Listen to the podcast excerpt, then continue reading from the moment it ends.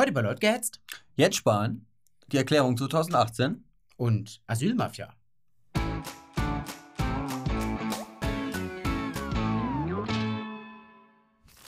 Er gilt als Posterboy der Bürgerlichen, als konservatives Gesicht der Merkel-Union und als Hassobjekt der kosmopolitischen Eliten. Die Rede ist von Jens Spahn. Ein typischer Gelegenheitskonservativer, der gerne mal im Mittelpunkt steht. Und obwohl er als innerparteilicher Kritiker von Angela Merkel gesehen wird, holte sie ihn in ihr Kabinett und parkte ihn auf den Posten des Gesundheitsministers, in der Hoffnung, dass er vor lauter Arbeit keine Zeit finden würde, sich zu beklagen, geschweige denn zu themenfremden Gebieten zu äußern. Aber ähnlich wie Horst Seehofer weiß Spahn auch, dass die GroKo keine vier Jahre halten wird und nutzt die Zeit deshalb zum Schaulauf. In einem Gespräch mit der Neuen Züricher Zeitung hat er die Möglichkeit, seine Sicht der Dinge zu einem breiten Themenspektrum darzulegen. Unter anderem sprach er von der inneren Sicherheit, für die gefühlt seit Jahren nicht mehr gesorgt werde. Und er sprach von dem wirksamen Schutz der EU-Außengrenzen. Mhm. Er beantwortete aber auch die Frage, ob er mit den Medien unzufrieden sei. Er sei mit dem Teil des Journalismus unzufrieden, der Zitate verkürze und den Zusammenhang ausblende. Ob es sich dabei aber um handwerkliche Mängel handle oder um bewusste Manipulation, ja, das lässt Spahn offen. Auf die Rückfrage, ob der öffentlich-rechtliche Rundfunk besser sei, antwortete Spahn wörtlich, besser oder schlechter, das kann doch nicht die Frage sein. Ein Beispiel. Es gibt Tweets von Redakteuren des öffentlich-rechtlichen Rundfunks, die sind einfach nur politisch eindeutige Kommentare und sehr subjektiv. Da steht dann zur Absicherung drüber, privater Account. Soll ich jetzt auch immer sagen, das war Spahn privat? Ich bin Mitglied der Regierung. Entsprechend werden Sie meine Zitate einsortieren. Die gleichen Maßstäbe sollten für Journalisten gelten. Ihr könnt schon ahnen, was dann passiert ist. Die Aussage sorgte für Spekulationen, was Jens Spahn gemeint haben könnte. Oder meint. Oder gesagt hat. Oder gesagt haben könnte. Oder zwischen den Zeilen gesagt hat. Die FAZ machte trotzdem daraus, auch forderte er von Journalisten der öffentlich-rechtlichen, dass sie sich auf Twitter zurückhalten. Und der Deutsche Journalistenverband, der vermutlich nur den FAZ-Artikel gelesen hat, machte dann daraus Zitat. Er fordert Zurückhaltung von Journalisten öffentlich-rechtlicher Medien bei privaten Meinungsäußerungen in sozialen Netzwerken. Für uns ist das eine Aufforderung zur Selbstzensur. Für Sie nicht? Und auch Anja Reschke und Dunja Halali melden sich zu Wort. Diese Geschichte zeigt mal wieder eindrucksvoll, die Primärquelle wurde entweder nicht gelesen oder nicht verstanden. Für Journalisten zählen keine Fakten, sondern nur Emotionen. Und wie es eben ist bei getroffenen Hunden. Sie bellen. Oder wie in dem Falle, kläffen. Über die eigentlichen Probleme, die Spahn im Gespräch ähm, anspricht, ja, da wird geschwiegen. Keine Debatte über die Rückkehr zur Recht und Ordnung. Kein Wort über den wirksamen Schutz der EU-Außengrenzen. Und auch bei anderen Themen herrscht Uneinigkeit in der Loser-Koalition. Zum Beispiel beim Thema Familiennachzug oder beim Thema Schutz des ungeborenen Lebens. Das Land blickt gespalten und gelähmt zugleich in eine ungewisse Zukunft. Schreibt uns doch in die Kommentare, was ihr denkt, wie lange die GroKo halten wird, Die Loco? wie lange die Loco halten wird und wer euer Lieblingsjournalist der öffentlich-rechtlichen ist.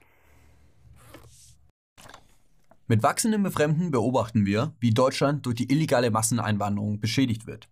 Wir solidarisieren uns mit denjenigen, die friedlich dafür demonstrieren, dass die rechtsstaatliche Ordnung an den Grenzen unseres Landes wiederhergestellt wird. Mit dieser gemeinsamen Erklärung gingen 34 Erstunterzeichner Mitte März an die Öffentlichkeit. Zwei Sätze. Nicht mehr. Leise Worte in dieser lauten Zeit. Keine Anklage. Ein Hilferuf.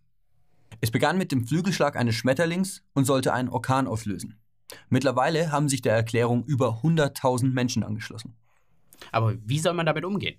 Das fragen sich auch die Medien. Und die Antwort könnte nicht unterschiedlicher ausfallen. Ja, so findet der Cicero zum Beispiel, dass die Erklärung zu wenig elitär sei. Die Süddeutsche ist da ganz anderer Meinung und hat auf der Liste viele hochmögende Akademiker gefunden. Zum Glück gibt es die öffentlich-rechtlichen Sender, die uns hier sachlich und unabhängig informieren können. Und die können uns bestimmt auch bei der Einordnung behilflich sein. In dem Format Titel, Thesen, Temperamente setzt sich der ARD mit der kurzen Erklärung und ihrer großen Suggestionskraft auseinander.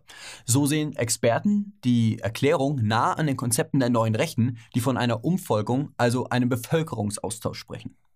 Der sogenannte Bevölkerungsaustausch. Nur ein identitäres Hirngespinst? Zum Zweiten, dass wir hier ein historisch einzigartiges Experiment wagen, und zwar eine monoethnische, monokulturelle Demokratie in eine multiethnische zu verwandeln. Das kann klappen, das wird, glaube ich, auch klappen, aber dabei kommt es natürlich auch zu vielen Verwerfungen. Kein Austausch, nur eine Verwandlung. Und falls es zu Verwerfungen kommt, naja, es ist halt ein Experiment. Wie? Ihr habt das Gefühl, dass die Verwerfungen dramatische Züge annehmen. dass es mehr Messerstiche gibt als Mückenstiche und dass sich Recht und Ordnung auf dem Rückzug befinden.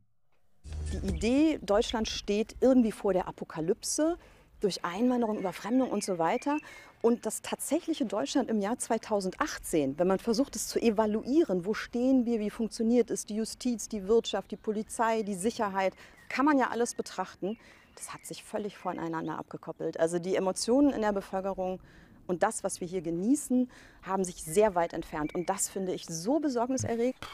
Wenn also wieder Rettungskräfte bedroht werden, wenn mal wieder ein Mädchen kaltblütig abgestochen wird, wenn mal wieder ein Richter ein unverhältnismäßiges Urteil fällt, dann evaluiert einfach ganz ruhig die Situation. Für ein Deutschland, in dem wir gut und gerne leben. Ja, und wer die Erklärung immer noch nicht unterschrieben hat, der möge sich mal auf der Webseite www.erklärung2018.de umsehen. Link ist in der Beschreibung. Und unterschreiben. Also wenn ihr die Aktion unterstützen wollt. Es war ein freundliches, fröhliches Durcheinander damals im September 2015, als die Züge in Deutschland eintrafen und die erste Welle von Flüchtlingen anschwemmte. Empfangen wurden sie am Bahnhof von jungen Leuten. Mit Luftballons und Transparenten. Auch Journalisten hatten sich in Stellung gebracht. Der Willkommenskultur sollte Ausdruck verliehen werden. Ja, auch wenn der Medienrummel damals schon etwas inszeniert wirkte. Von neuen Möglichkeiten wurde geschwärmt.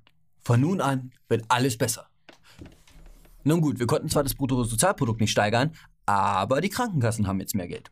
Und das Geld für die Integration wurde ja auch niemand weggenommen, sondern hier im Land erwirtschaftet. So Heiko Maas. Ja, und umverteilen ist ja auch ein Kernpunkt sozialdemokratischer Politik. Wirtschaftliche Interessen standen immer im Vordergrund. Es ging schlicht um das Geld. An die Aufnahme aus humanitären Gründen glauben nur noch die ganz Naiven.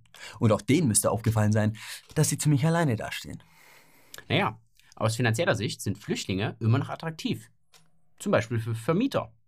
In Köln, da gibt es einen, der macht mit 35 Quadratmetern, 6.800 Euro. Ja, und das Amt für Wohnungswesen schließt Verträge ab, die Hausbesitzern zu Millionären machte. Und den Steuerzahler Millionen kostet. Und das, obwohl die Unterbringung weitaus kostengünstiger möglich gewesen wäre. Ein anschauliches Beispiel für eine gescheiterte Politik und eine ausufernde Asylindustrie. Und es zeigt sich, dass auch politische Entscheidungsträger fürstlich abkassieren. Ja, zum Beispiel im Hotel zum Bahnhof das einem CDU-Vorstandsmitglied gehört. 31 Flüchtlinge sind in diesem Hotel untergebracht.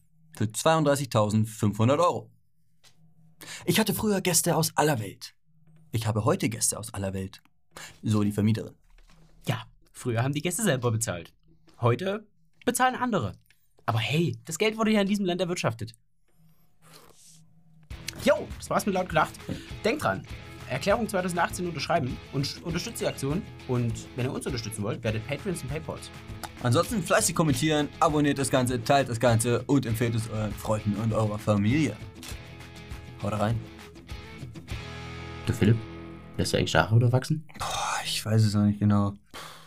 Soll ich?